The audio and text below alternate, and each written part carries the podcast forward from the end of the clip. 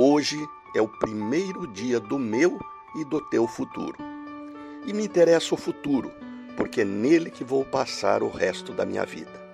Aliás, me agradam mais os sonhos do futuro que as lembranças do passado.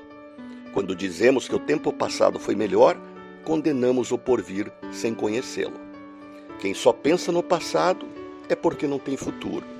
Ficar para trás é não ir adiante. Por outro lado, o futuro não é um presente, mas uma conquista. Temos que continuar aprendendo, aprendendo mais sobre computador, cinema, culinária, yoga, motos, carros, jogos, seja o que for. Nunca podemos deixar o cérebro inativo, nem vazio, para que aquele alemão, o Alzheimer, não se mude para lá. Temos que nos cercar daquilo que amamos, seja a companheira, o amante, a família, o cachorro ou hobbies, e dizer sempre às pessoas a quem amamos que as amamos. Cuidar da saúde, se estiver boa, preservá-la. Se estiver além do que possamos fazer, pedir socorro.